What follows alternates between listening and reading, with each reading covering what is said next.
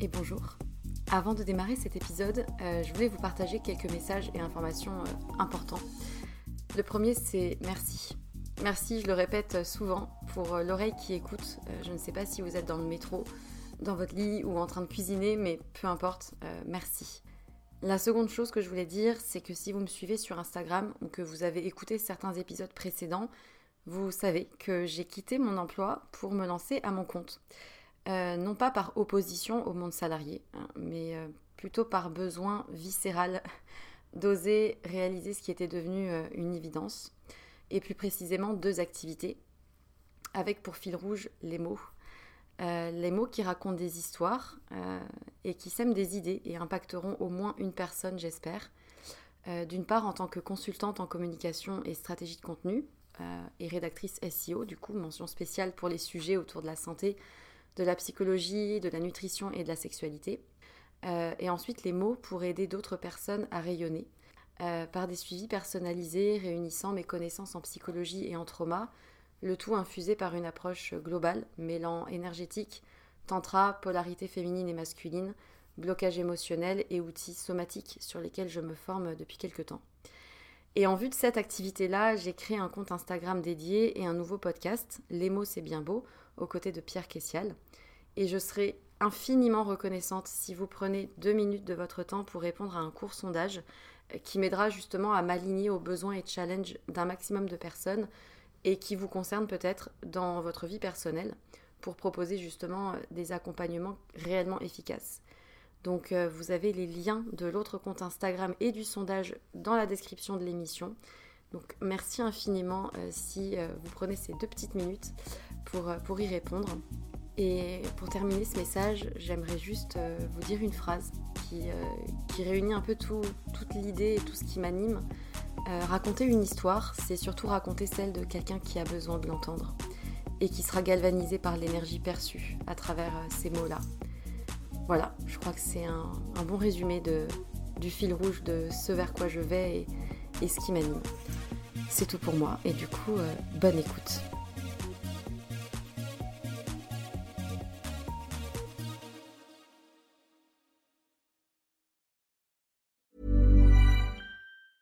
Hey, I'm Ryan Reynolds. Recently, I asked Mint Mobile's legal team if big wireless companies are allowed to raise prices due to inflation. They said yes. And then when I asked if raising prices technically violates those onerous two year contracts, they said, What the f are you talking about, you insane Hollywood ass?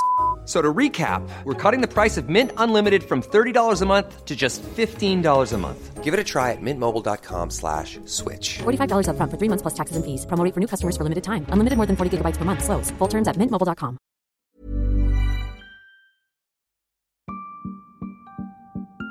Bonjour et bienvenue dans Sois sage et parle fort, le podcast pour oser, se changer, ne plus se conformer, se cultiver, rire, parfois pleurer, défendre nos opinions, débattre de sujets et anecdotes variés. Je suis Marie et j'ai décidé d'arrêter d'être trop sage et de parler fort de ce que j'ai envie, comme j'en ai envie. J'ai le plaisir aujourd'hui de recevoir Colline, plus connue sur Instagram sous le pseudo Ta pensée A, qui regroupe des centaines et des centaines de témoignages sur la charge mentale qui pèse sur les femmes ce compte a été créé le 20 novembre dernier, en 2018. Il compte désormais presque 52 000 abonnés. C'est un succès fou et fulgurant qui permet d'éveiller les consciences. Et j'ai voulu en savoir plus sur la personne à l'origine de ce compte et surtout sur le sujet de la charge mentale. Par-delà un combat sociétal, il s'agit du combat d'une femme qui est aussi mère, prof et sûrement plus encore. Donc bienvenue Colline. Bonjour. Je suis ravie de te recevoir euh, et de pouvoir parler de ce sujet parce que ça m'intéresse pas mal. J'ai pas le recul que tu as, mais j'avais envie d'avoir quelqu'un qui puisse en parler de manière vraiment claire et qui a des connaissances et qui se bat pour ça euh, au quotidien. Donc, euh, qui est la personne derrière ce compte Instagram Ta pensée qui a un succès assez impressionnant depuis quelques temps? Ce que tu as dit, hein, je m'appelle Colline, j'ai 32 ans, je suis en couple euh, depuis 9 ans et j'ai un petit garçon de presque un an et demi. Je vis à Saint-Denis euh, dans le 93 et en effet, euh, je suis prof d'histoire et géographie. J'ai l'habitude de me présenter en disant de toute façon que je suis prof d'Aaron et féministe. Et en effet, là, on a dépassé les 52 000 abonnés il y a quelques heures à peine. Ça va, ça fait pas peur je sais pas si ça fait peur parce que en fait je me rends pas compte. Clairement, j'en parlais il y a exactement deux soirs avec mon compagnon. Je me rends absolument pas compte de ce qui se passe. Je sais pas ce que ça fait 52 000 personnes sur un réseau social. Voilà, j'en ai aucune idée. Il faut savoir quand même que tu écris depuis quelques années maintenant sur ton blog Madame Sourire où tu publies régulièrement des coups de gueule, où tu parles de plein de choses, notamment de féminisme, de la vie de prof, de la vie de maman. Et tu avais eu déjà l'occasion d'écrire, je crois, des articles dans des médias. En fait, euh, j'ai toujours aimé écrire. Hein. J'ai une passion pour l'écriture depuis le collège. Hein. Et donc, j'ai toujours eu des blogs. J'ai mon propre blog depuis 5 ans maintenant. Et j'écris euh, sur les questions de féminisme, sur les questions d'inégalité des territoires entre le 93 et le reste de la France. Mhm. pour moi, sont les mêmes inégalités que vivent les campagnes être prof euh, dans une zone difficile. Et je parle aussi de ce rôle de mère qui est assez stéréotypé. Il y a des carcans tout autour et et j'aime bien euh, régulièrement leur dire que ces carcans ne me plaisent pas trop.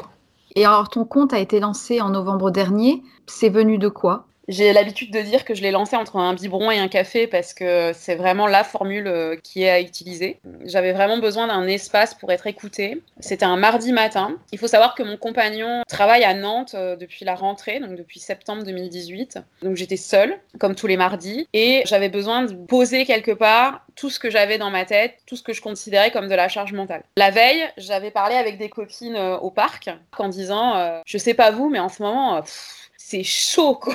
Genre, euh, voilà, j'en peux plus, j'ai 15 000 trucs dans la tête. Et là, j'ai une connaissance qui me dit, il se rend absolument pas compte de tout ce qu'on a à faire. Une autre qui me dit bon bah je me dépêche parce que je dois aller faire les courses pour la semaine. Une autre qui me dit ah mince j'ai oublié de payer la nourrice comment je vais faire? Et je me suis rendu compte alors qu'on était des femmes dans le même milieu à peu près les mêmes études un bac plus 5. Tu es entourée quand même de personnes assez euh, conscientes. Enfin ce sont des connaissances avec qui je milite dans le féminisme. Et là, je me suis rendu compte, ah ouais, on a un souci. Et en fait, quand je suis rentrée à la maison, euh, je poste sur mon compte perso à 200 personnes, que je trouvais énorme à l'époque. Est-ce que vous connaissez des comptes sur la charge mentale euh, à part Emma? On peut poser notre charge mentale Et là, tout le monde me répond, ah bah non, pas du tout. Et j'y réfléchis, je sais pas, dans la nuit. Et euh, le matin, je me lève, ah ouais, un compte qui s'appellerait T'as pensé à T'as pensé à payer la cantine T'as pensé à réserver le camion pour le déménagement ça résume exactement le mot charge mentale qui était encore inconnu il y a quelques temps. Même si moi, à l'âge de 24 ans, j'ai peu de recul en matière de relations homme-femme, j'ai les exemples de mes parents et de mon enfance, de ce que j'ai vu même au quotidien dans la société, dans la rue, partout. Et, dans les films et dans les médias, une abonnée qui m'a dit, euh, on en parle de Hermione Granger euh, dans Harry Potter, qui est en fait la charge mentale de Harry et de Ron. Ah ouais, c'est pas Ron qui pense qu'ils euh, vont avoir des examens on en a vraiment partout. En fait, la charge mentale, le rôle stéréotypé de la femme qui s'occupe de tout, qui pense à tout, qui doit être parfaite, c'est partout, dans nos livres, dans nos médias. Dire qu'on est parfaite, ou en tout cas qu'on arrive à gérer, ça permet insidieusement euh, d'asseoir une forme de supériorité sur celle qui n'y arrive pas. C'est de l'autorassurance et c'est hyper malsain parce que les premières ennemies des femmes qui ont de la charge mentale, c'est pas forcément toujours les hommes, mais c'est aussi les autres femmes. C'est là où il va falloir apprendre à déconstruire aussi, et ça c'est toujours très compliqué. J'ai du mal avec le mot ennemi en fait en général. Je pense que euh, on s'en rend pas assez compte que c'est un système. Déjà, on va essayer de revenir à la base. La charge mentale, c'est l'ensemble des pensées invisibles qui permettent d'organiser ou de planifier un foyer avec enfants, dans un foyer sans enfants. Euh, ça peut être hétérosexuel, homosexuel. Le biais que j'ai pris sur mon compte, c'est avant tout de mettre en avant euh, les foyers hétérosexuels parce que je pense que c'est dans le couple hétérosexuel qu'on trouve le plus d'inégalités. Après, là-dessus, je pense que j'ai pas assez de preuves pour l'avancer, puisqu'il y a très peu d'études sur les couples homosexuels et la charge mentale. Ça va être plutôt des mémoires de master qui montrent en fait que bah, peut-être que oui, peut-être que non. Ça doit dépendre de beaucoup de facteurs et aussi du couple, un couple avec deux femmes, le caractère de chacune et l'éducation de chacune et des exemples qu'elles auront eus dans l'enfance pourront ou pas avoir des conséquences sur leur couple. D'ailleurs, une prochaine charge mentale, ça parle d'un couple euh, de femmes. Elle dit qu'il y en a une qui s'en sort très bien, puis l'autre qui galère complètement et qui ne fait absolument rien parce que c'est son éducation. Mais ça va permettre d'avoir un, un certain débat. On a essayé vraiment de se concentrer sur le couple hétérosexuel parce qu'il y a ce lien d'amour qui rentre dans un stéréotype où dans un couple par amour, on doit faire ça. Et c'est pour ça que j'ai du mal à utiliser des exemples de colocation. C'est pas le même type d'amour. Vraiment, je pense que la base de tout ça, c'est le couple avec amour qui a choisi de vivre ensemble, où on va avoir vraiment les inégalités. Et c'est là où il va falloir attaquer réellement. Après, il y a un truc qui est très important pour moi. On peut être très heureuse de gérer tout son foyer et c'est pas du tout une remise en cause des femmes au foyer ou quoi que ce soit, parce qu'il y a des femmes au foyer qui l'ont choisi, qui sont mm. contentes de le faire. Donc là, c'est pas du tout ça la question. La question, c'est vraiment aujourd'hui, les femmes qui en souffrent, elles doivent dire stop. Et ça, je pense aujourd'hui qu'on est sur 70, 80% des couples hétérosexuels ne sont pas du tout dans l'égalité sur la charge mentale, mais dans une équité où ils se disent c'est bon, ça passe. Et en fait, il y a l'arrivée d'un enfant, là j'arrive au problème, c'est vraiment ce qui va déclencher la bombe dans un couple, moi je pense. C'est d'ailleurs ce qui s'est passé pour nous. Euh, juste, juste un petit rappel, ce sont que des témoignages qui sont vrais et réels et qui te sont envoyés par message par des personnes en fait euh, pour témoigner.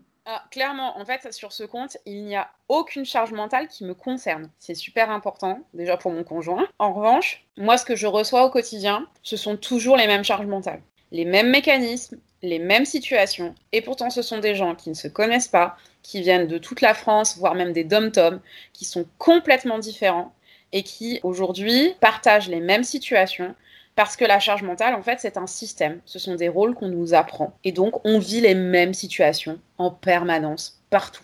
Mais ça doit demander un temps fou pour déconstruire tout ça. Et toi, tu es féministe depuis longtemps? Alors oui, clairement, je suis féministe depuis longtemps. Euh, je dirais que ça a commencé par l'adolescence. J'ai toujours été révoltée par les inégalités. L'inégalité euh, homme-femme m'a sauté aux yeux très rapidement. Euh, j'ai beaucoup déconstruit sur mon féminisme. C'est-à-dire que je suis plus sur un féminisme euh, inclusif aujourd'hui, sur un féminisme qu'on appelle aussi intersectionnel. C'est-à-dire que je considère que, en effet, le fait que je sois une femme blanche ayant fait un bac plus 5, ayant un enfant aussi, euh, ça me donne un certain rôle dans la société. Euh, c'est-à-dire que je suis vue d'une telle manière, ça me donne aussi des privilèges. Je pense que certaines des femmes qui sont autour de moi, notamment à Saint-Denis, n'ont pas du tout les mêmes privilèges que moi, parce qu'elles sont vues comme euh, musulmanes ou qu'elles sont vues comme des femmes n'ayant pas fait d'études. On a donc aussi des inégalités euh, dans les manières de traiter les femmes. Il y a la question aussi du corps qui pour moi est extrêmement importante. la grossophobie est réelle dans les magasins, dans les médias. J'ai toujours été euh, féministe, mais j'ai beaucoup évolué sur mes idées. J'ai beaucoup déconstruit ma place. Aujourd'hui, je suis assez contente de ce qui se passe. Je suis capable aujourd'hui de parler à tout le monde et sûrement capable de parler de féminisme avec peut-être moins de rancœur ou de colère qu'à une époque où on est plus jeune et où on est juste révolté au départ. Alors après, je suis toujours une révoltée, ça c'est clair et net. Je pense que j'en serai toujours. D'ailleurs, j'ai une phrase que je dis régulièrement à mes parents, c'est euh, papa, maman, euh, j'ai un problème, j'en ai fait un combat politique, désolé. En fait, quand il m'arrive quelque chose et que je découvre que je ne suis pas la seule à le vivre et que ce n'est pas une erreur euh, je suis victime de grossophobie de la part des médecins alors que je suis même pas en obésité.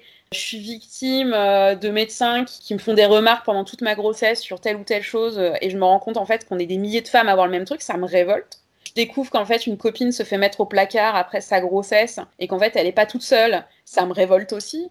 La révolte est vraiment un moteur chez moi. En fait, cette colère, elle est transformée petit à petit. Alors, en écriture. Et euh, j'essaye d'utiliser beaucoup les médias pour alerter. Par exemple, sur les ovaires polykystiques, euh, c'est une maladie, en fait, euh, qui fait que j'ai mes règles que deux à trois fois par an. Sur tellement de choses, en fait, sur les inégalités au travail, en fait, je me laisse jamais faire. Donc, en fait, forcément, le combat féministe fait partie de toi, de ton histoire depuis longtemps. Est-ce que tu as été face à des mécanismes enfants qui t'ont révolté En fait, mes parents sont divorcés. J'ai une mère qui euh, a élevé quatre enfants qui sont pas du même père. Clairement, j'ai une mère qui est une vraie battante. Elle s'est jamais dit féministe. J'ai une grand-mère paternelle qui est aussi une battante, qui est une des premières femmes à avoir réussi à divorcer et à se dire j'ai pas besoin de mari, j'ai pas besoin de mec pour vivre. Et en fait, je pense que c'est des femmes qui se sont jamais dit féministes à cause de l'image du féminisme qu'elles avaient sûrement dans les années 1970, ce que je trouve dommage d'ailleurs. Mais en fait, elles sont la révolte, elles sont la remise en cause. En fait, j'ai pas eu d'acte dans mon adolescence où je me suis dit ah ouais, en fait, il y a un problème. Du moins pas en primaire, parce que moi j'ai toujours joué au foot avec les copains j'ai jamais eu aucun problème avec ça. Au collège, j'étais une adolescente euh, assez euh, banale. Euh, j'étais pas une populaire, quoi, clairement. Et puis au lycée, l'adolescence a transformé mon corps et mon esprit. Au lycée, c'était beaucoup plus compliqué. J'avais un rapport quand même au masculin qui était plus complexe. J'ai eu beaucoup, beaucoup de petits amis. J'avais l'image d'une fille assez libre mais en fait, une fille assez libre, tout de suite, c'est une salope. Et en fait, si tu veux, cette réalité, elle m'a vraiment mais sauté à la figure. Ça a été un désastre dans ma vie de me rendre compte qu'un mec qui avait 15 000 nanas, euh, c'était un donjon. On va dire que à cet âge-là, on est tellement sensible et fragile dans notre propre construction qu'on peut vite facilement se faire avoir et porter un masque ou en tout cas porter une charge euh, qui ne nous correspond mais absolument pas. Et il y en a certaines qui passent des années comme ça sans s'en rendre compte. Et puis il y en a d'autres qui se font vite rattraper et que ça rend malade en fait. Clairement. Et en fait, si tu veux, c'est un système qui m'a vraiment, vraiment blessée. Il faut dire aussi que j'étais déjà syndicaliste et j'étais déjà militante, donc j'organisais beaucoup de manifs, euh, j'étais extrêmement politisée, alors que mes parents ne sont absolument pas politisés au passage. Hein. Et en fait, ça a continué à l'université. J'ai vu beaucoup plus les inégalités de genre au lycée qu'à l'université. À l'université, en fait, c'est plutôt le monde du travail qui m'a effrayée en me disant mais c'est pas possible dans quel type de société on est en fait. Mm. C'est-à-dire que le lycée c'était vraiment moi personnellement ma personnalité ne rentre pas dans la société donc je deviens féministe un petit peu. En revanche à l'université c'est j'apprends à déconstruire, en fait, c'est la société en entier, c'est pas seulement moi qui ne rentre pas, c'est qu'il y a un problème dans cette société. Et donc, je vais lire, je vais apprendre, et je pense que mon combat féministe est essentiel pour que toutes les filles qui me ressemblent et toutes ces femmes qui sont différentes et qui ne veulent pas rentrer dans les carcans puissent devenir ce qu'elles ont envie de devenir. Pour moi, c'est ça le féminisme. Au quotidien, la charge mentale, on la retrouve, euh, comme tu disais, même dans les médias, en société, comment une femme est présentée, comment dans les magazines, on présente toujours les femmes d'abord par leur physique, ou en tout cas, c'est toujours sous-entendu. Et c'est vrai qu'à l'université, moi, ce que j'ai remarqué, au départ, bah, tu as beaucoup d'étudiantes, beaucoup de filles, et plus tu montes vers les postes qui se rapprochent de la fin des études, et plus les filles disparaissent et les meilleurs finissent par être les mecs, parce qu'il y a aussi toute la question de la légitimité, de la place des femmes. Et puis le jour où tu as un travail, je me doute que la question se pose aussi de le jour où j'ai un enfant, voilà, ça amène à tellement de questionnements sur, par exemple, le congé parental, la place des charges ménagères au quotidien, sur les choses que la femme pense à l'avance. Et le pire, c'est que souvent, ça se passe dans des couples où il y a une apparente équité, où l'homme se pense féministe parce qu'il a l'impression d'être assez juste dans ses actes et dans ses paroles et qu'il n'a pas forcément l'impression d'être supérieur euh, d'une certaine manière par rapport à sa compagne. Mais dans les faits, il y a une inégalité qui ne se voit pas assez en tout cas. Comment tu changes ça au niveau d'une société? Alors pour moi, ce qu'il faut faire, c'est vraiment changer ça dans son couple. Tu vois, euh, mon mec est doctorant. Il travaille donc à l'université, il est dans les sciences humaines, il est aussi féministe du fait de ses études et, euh, du fait qu'il écrit une thèse. On a toujours été à égalité, il partage complètement mes convictions. C'est le premier à dire il faut aller en manif, euh, faut pas lâcher. Euh. Quand on a eu notre fils, on a pris chacun notre rôle en fait. Moi, je suis restée à la maison. Lui, il y était un peu à la maison, mais il devait écrire. Et on a appris à être parents comme nos parents étaient. Pourtant, tu te battais depuis des années oui, mais en fait, un enfant, c'est vraiment un bouleversement dans une vie. En fait, moi, je me disais, ouais, c'est un bouleversement, c'est bon, ok, j'ai compris. Genre, je faisais ma Vas-y, je vais gérer, on va partager le biberon. Ouais, ça va aller nickel. Et puis, en fait, quand mon fils est né, waouh, une claque. Mais une claque réelle. Déjà, un accouchement vraiment pas terrible, pour ne pas dire que un peu traumatisant. Et puis, les premiers jours, tu gères, tu dis oh c'est cool et tout, euh, tu t'allaites, euh, tu fais ton truc, euh, ça va, c'est bien, tu te remets de ton opération. Et puis ça fait un mois, un mois et demi qu'il est là, et là ça commence. Et là tu dis ah ouais, il se passe un truc dans ma vie, oula. Contrairement au mythe, hein, moi j'ai pas eu de bouffée d'amour directe pour mon enfant. Hein. Disons les choses, hein, parce qu'il y, y a, un mythe euh, hyper fort là-dessus. Il y a des gens qui le vivent, il y a des gens qui le vivent pas. Moi j'ai mis du temps. Hein. Ça t'a pas fait peur d'avoir un petit garçon aussi sur toutes les questions que tu pouvais oh, bah, Laisse tomber, je suis passée pour un monstre en écrivant ça sur mon blog, mais bon, c'est vrai, moi avoir un garçon c'était pas prévu en fait. c'était vraiment pas prévu. Ça me fait très très peur. Après, euh, je travaille beaucoup dessus. Il y a un excellent livre qui s'appelle élever un garçon féministe.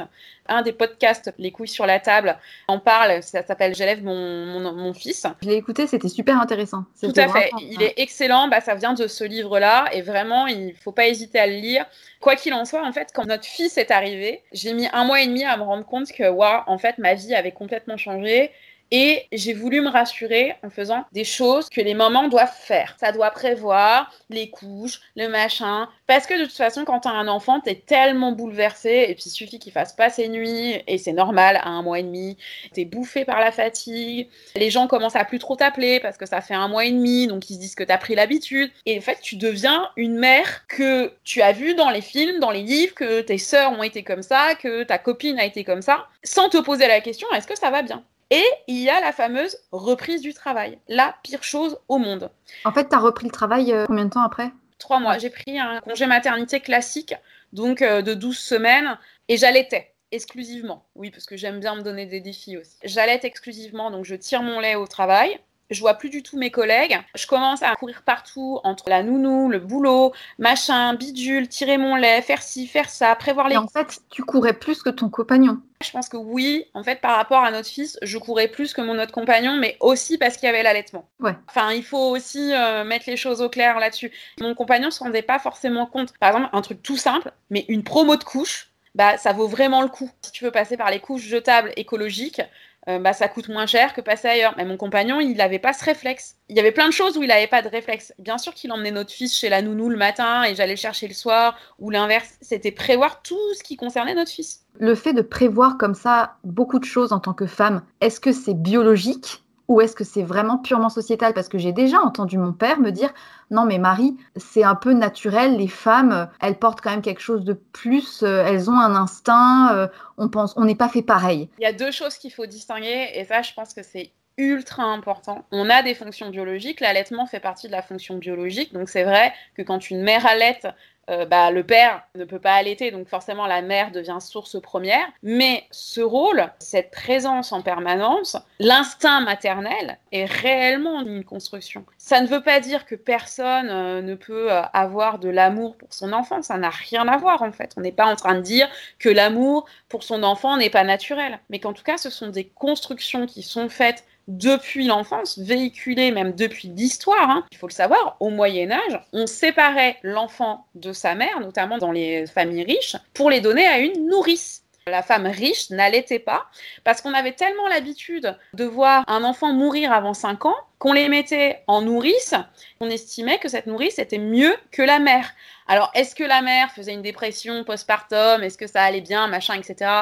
On n'a pas trop de sources, mais ce qui est sûr, c'est que l'attachement à l'enfant, il est fort au début d'un point de vue animal, c'est-à-dire qu'on vient d'accoucher, on a une montée d'hormones, c'est normal. En revanche, il y a une descente d'ailleurs d'hormones qui est quand même terrible puisqu'on pleure pendant trois jours, hein, ça aussi c'est normal. Ces mécanismes hormonaux, ils s'arrêtent quand même assez rapidement. Ouais, donc en fait, toute la charge qu'on continue à porter sur nos épaules, même une fois que les enfants sont devenus bah, des ados, des adultes euh, et qui partent, enfin, même moi je le vois encore aujourd'hui. Ça n'a rien de naturel. Chez, voilà, chez mes propres parents, il y a clairement de la charge mentale. Je sais que ma mère euh, s'en rend sûrement compte, bien sûr, on en a déjà parlé, mais c'est même hyper dur parce que des fois, elle répète des choses que mon père doit faire, doit penser à poster, doit penser à écrire. Est-ce que tu as pensé à poster euh, la facture hein ça rentre dans une oreille, ça sort par l'autre. C'est maintenant que je me rends compte de toutes les choses dans mon enfance que je ne voyais pas, qu'elle portait sur elle, que ce soit les courses, le ménage, penser à acheter telle chose parce qu'après-demain on aurait des invités,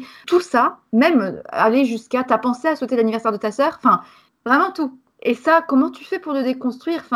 Il y a des choses qu'il faut déconstruire, je pense aussi.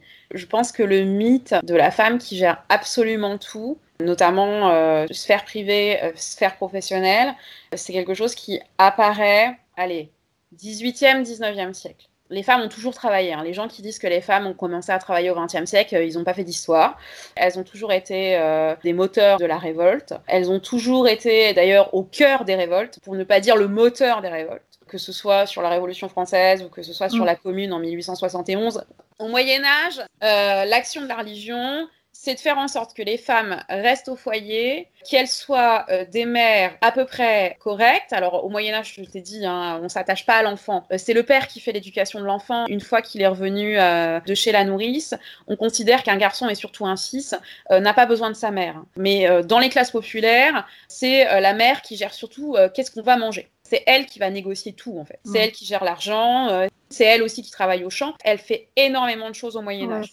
Après la Révolution française, la religion est toujours là, mais il y a aussi l'hygiénisme qui apparaît. Donc c'est une idéologie de l'hygiène et on fait en sorte que la femme soit au cœur de tout ça. Par exemple, on scolarise les petites filles pour leur permettre d'apprendre à être une bonne mère il y avait des cours qui étaient enseignés aux petites filles pour apprendre à coudre, pour apprendre à faire la cuisine, pour apprendre. Ça, complètement. En fait, ça permet à la Troisième République, à partir de 1871, euh, d'asseoir une république sur aussi des principes où la femme reste au foyer et gère le foyer. Et euh, ces cours, ils sont hyper importants à ce moment-là. Bien sûr que c'est d'un point de vue historique et ça fait longtemps et c'est un poids, etc. Mais ce qui est intéressant, en fait, c'est de toujours se poser cette question est-ce que je suis heureuse de faire ça? Est-ce que ça m'épanouit de gérer et d'organiser mon foyer? Si la réponse est non, c'est que la charge mentale est trop importante et qu'une conversation est nécessaire.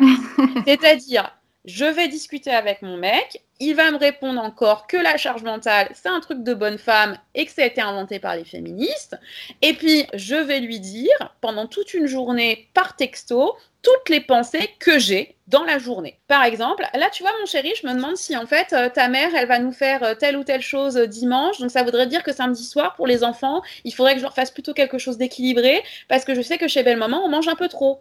Est-ce qu'il y a assez de couches? Je crois qu'il reste 12 papiers toilettes dans le placard. Est-ce que tu peux vérifier? Que j'ai payé ça? Est-ce que j'ai contacté la personne qui doit s'occuper de la chaudière? Voilà, c'est aussi matérialiser, parce qu'en fait, ça nous prend une énergie de malade. C'est se poser la question si ça nous rend heureuse ou pas.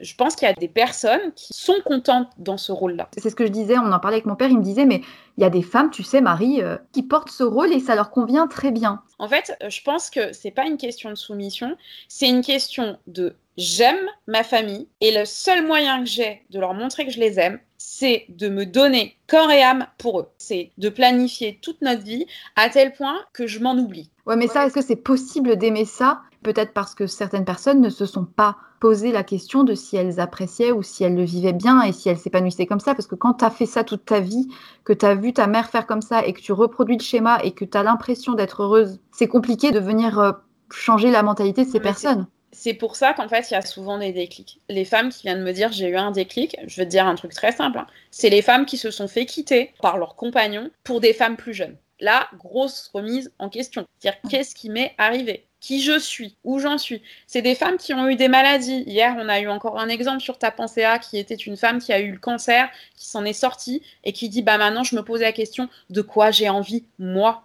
Bah ouais, en fait, de quoi tu as envie toi? En tant que personne Ça, c'est des vraies questions. C'est aussi arrêter d'entretenir un système, de faire de l'éducation genrée avec euh, j'apprends seulement à ma fille à gérer un foyer euh, et puis à mon fils, je vais juste lui demander d'aller débarrasser de temps en temps la table et de trier ses, ses chaussettes. Et puis tu le retrouves après dans euh, j'offre une robe rose à ma fille et un t-shirt bleu à mon garçon, j'offre une dinette à ma fille et des Playmobil à mon garçon. Quand tu commences à travailler sur la charge mentale, tu te rends compte en fait que c'est un socle de beaucoup de choses sur le féminisme. Tu peux aller sur tous les sujets avec la charge mentale. Pour revenir un petit peu à ton compte euh, Ta pensée à, est-ce que tu sais s'il y a beaucoup d'hommes qui font partie de tes abonnés ou s'il y a exclusivement des femmes Alors sur les statistiques, on est euh, sur 6% d'hommes. Ouais. Quand j'ai commencé, j'étais à 4%. S'il te plaît, j'ai pris 2%. Hein, donc j'en suis fière. Je les vois liker certains posts. J'ai certains hommes qui viennent régulièrement me parler, qui viennent me demander si je vais bien. Euh, j'ai peu d'hommes en fait qui m'ont dit en fait moi c'est l'inverse. Ou euh, c'est moi qui gère tout et j'ai besoin d'en parler. Est-ce que tu as reçu des messages un peu anti-féministes justement Ah bah clairement. Ah J'ai reçu des messages antiféministes parce que euh, la charge mentale, elle est souvent confondue avec les tâches domestiques. Et mm. les gens, enfin, ils disent c'est bon, euh, c'est pas comme nos parents, quoi. Alors ça, j'en peux plus de cet argument, c'est bon, c'est pas comme nos parents.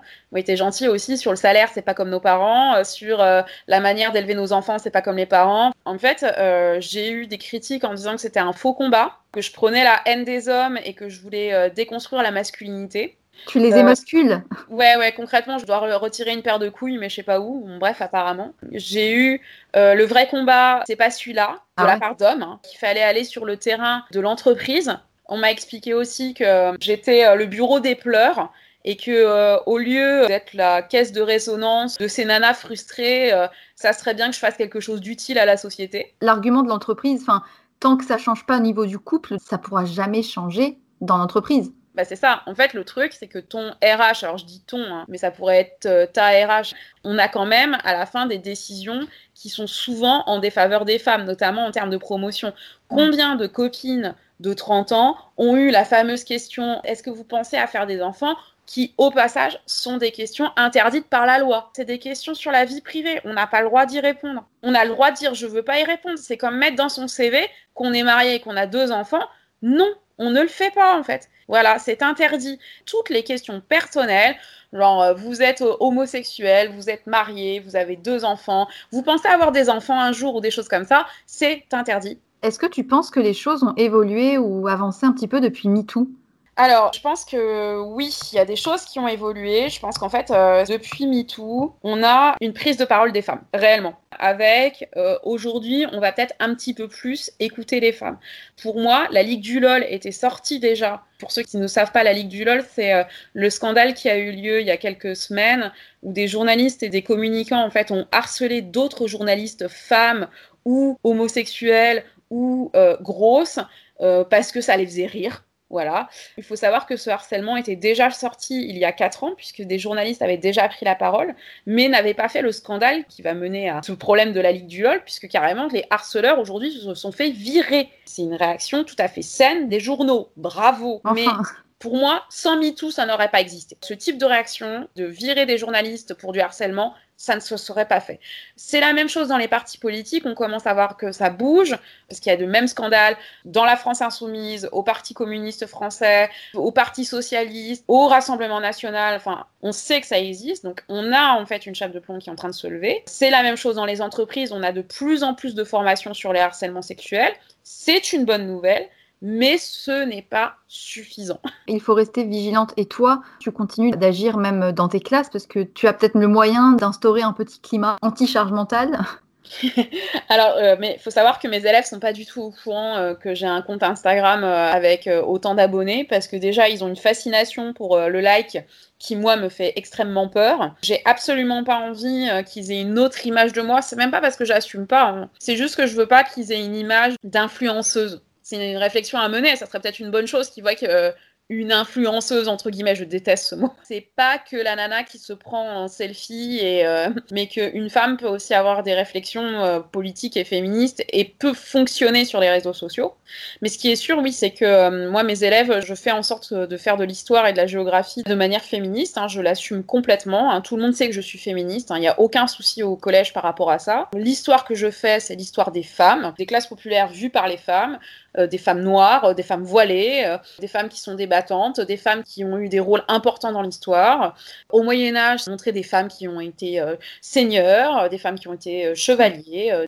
Est-ce que tu vois un changement ou une évolution au sein même des classes et des élèves? Alors moi, ce que je réponds souvent, parce qu'on m'a souvent interrogé sur cette question, il faut savoir que l'adolescence, c'est le pire moment parce qu'on a besoin du stéréotype pour exister. Mais les questions de virilité, les questions de féminité, on en a besoin pour se construire et, pour, trouver son propre modèle. C'est-à-dire que j'en veux pas à des adolescents de rentrer dans un stéréotype parce que je sais qu'ils sont en construction et que ce stéréotype peut être détruit du jour au lendemain, clairement. C'est-à-dire que on va avoir des jeunes hommes hein, qui sont euh, dans euh, l'extrême virilité. C'est plus, euh, voilà, je suis un gangster, je parle comme ça et puis je fais le rebelle. Mais je leur en veux pas parce que c'est le moyen aussi de s'affirmer et de trouver qui on est vraiment. En revanche, ils ont besoin de modèles. C'est pourquoi il faut leur montrer une diversité de modèles et pas toujours les mêmes stéréotypes. Ouais, je vois. C'est pour ça que je montre des femmes différentes, c'est pour ça que je montre des hommes différents, qu'on parle d'hommes qui pleurent euh, et qui sont pas homosexuels, mmh. d'hommes qui se maquillent, de femmes qui sont débattantes. Quand on est prof, on sème des graines, on ne sait pas quelle plante ça va donner. Des fois, ça donne des plantes qui sont pas terribles, mais c'est pas grave en termes d'histoire-géographie, hein, pas euh, en termes de personnes. Et parfois, on plante une graine et ça devient une forêt tropicale et on ne sait pas pourquoi. C'est un beau moyen d'agir en fait euh, dans ton milieu professionnel. Et pour revenir au, au compte Ta pensée à, est-ce qu'il euh, y a des choses que tu te refuses à publier ou que tu n'as pas pu publier parce que trop violente? Ce que j'évite de publier, c'est vraiment quand je sens que derrière, il y a de la violence euh, physique. En revanche, je parle avec la personne assez longtemps. Quand je sens qu'il y a violence psychologique et physique, j'essaye de dire que moi, je vois de la violence psychologique et physique, que je suis très choquée parce que je vois, parce qu'en fait, souvent la personne pense que c'est une situation normale, donc il faut lui dire que c'est une situation anormale. En fait, tu as une double casquette prof et psy, c'est ça? Et, euh, et, puis après, euh, j'envoie des coordonnées d'associations. Puisque justement, je ne suis pas psy, je ne suis pas assistante sociale. Je fais bien la distinction. En revanche, une femme qui a besoin d'aide, euh, ça peut être une porte d'entrée, hein, Instagram. Un portable, on en a tous dans notre poche. Ça peut être utilisé pour dire qu'on va pas bien. Tu en reçois beaucoup des témoignages. Enfin, c'est vraiment. T'as du mal à gérer ou pas l'afflux? Ouais, en fait, le problème, c'est que c'est pas mon métier community manager. je reçois entre 20 et 30 messages par jour. Et il suffit que j'ai un pic, c'est-à-dire que, euh, je sais pas, une soirée de questions, et là, je monte à 600, 700 messages en une journée. Oh, mon Dieu, quelle horreur. Là, je me noie. Ce que j'avais mis en place au début euh, fonctionne moins bien parce qu'on est 52 000. Euh, c'est-à-dire que je prenais les messages un par un, par ordre chronologique, machin. Parfois, dans les commentaires, euh, il y a aussi euh, manière et manière de répondre euh, aux différents témoignages que tu as. Au hasard, là, j'en prends un. Pour moi, la charge mentale, c'est quand j'ai un travail à forte responsabilité et que je dois encore tout assurer à la maison pendant que mon mari se pose sur la canapé pour récupérer de sa journée. Et en fait, le plus délicat, je trouve, c'est pas tant de lire ça, même si à chaque fois ça fait écho, c'est de voir parfois dans les commentaires des femmes qui se permettent de juger ou de dire fais-le bouger son cul, euh, euh, dis-lui que c'est pas normal. Euh. C'est ce que je disais avec la femme qui a publié hier soir, qui m'avait envoyé sa charge mentale d'hier soir. Donc la charge mentale d'hier soir, c'était je compte mon temps de sommeil par rapport à ma pile de linge. Donc je réduis mon temps de sommeil pour pouvoir faire mon linge. Elle me disait c'est très bizarre d'être publié et de voir les commentaires. Et je lui dis oui, euh, c'est comme une catharsis, c'est-à-dire en fait, on réalise qu'on est dans une, vraiment une mauvaise passe. Les femmes qui publient leur charge mentale, j'ai très peu de retours.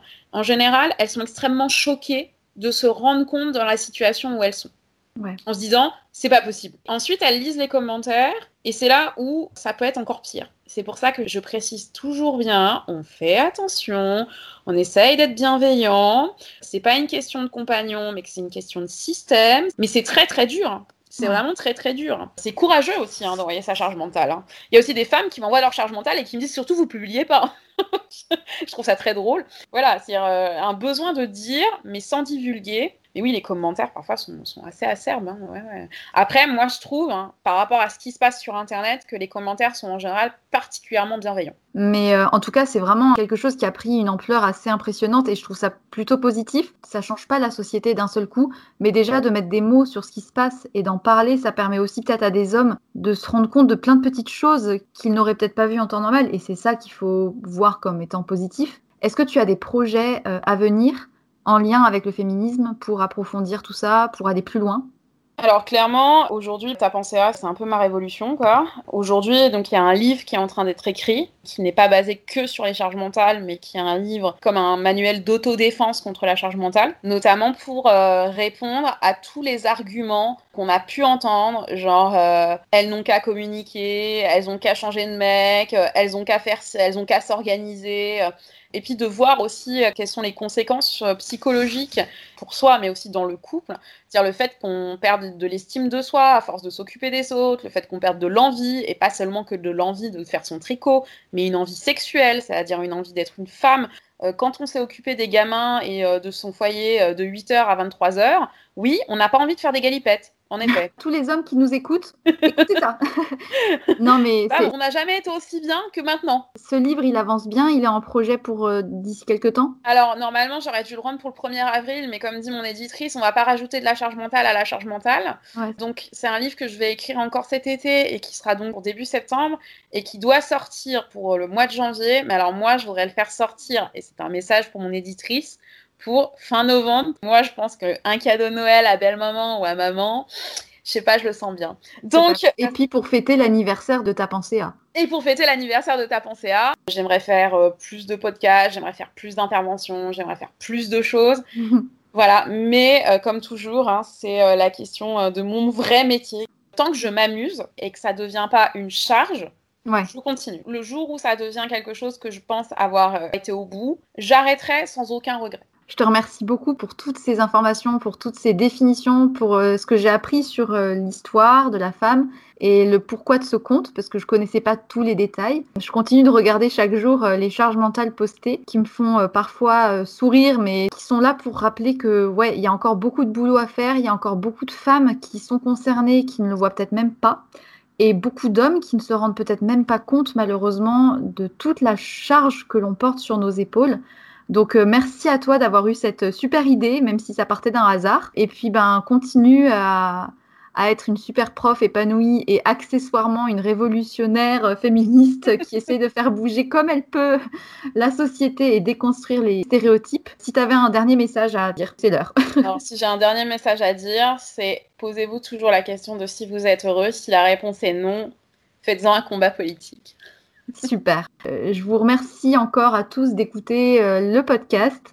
Et puis si vous avez une charge mentale à manifester, vous savez où aller. Je vous mettrai les références du compte Instagram en dessous. Je vous souhaite une très belle journée à tous.